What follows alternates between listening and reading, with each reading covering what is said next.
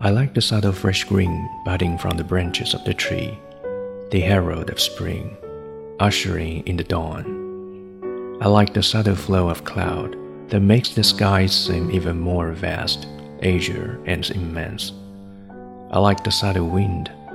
In spring, it steals a kiss on my cheek. In autumn, it caresses my face. In summer, it brings in cool, sweet smell. And in winter, it carries a crisp chilliness.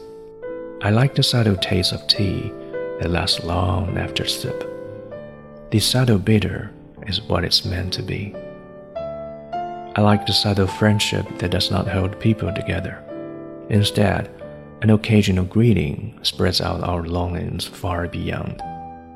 I like the subtle longing for a friend when I sink deeply in a couch, mind wandering in memories of the past.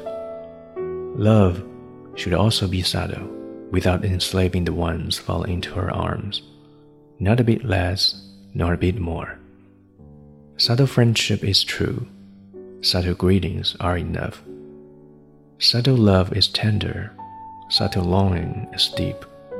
And subtle wishes come from the bottom of your heart.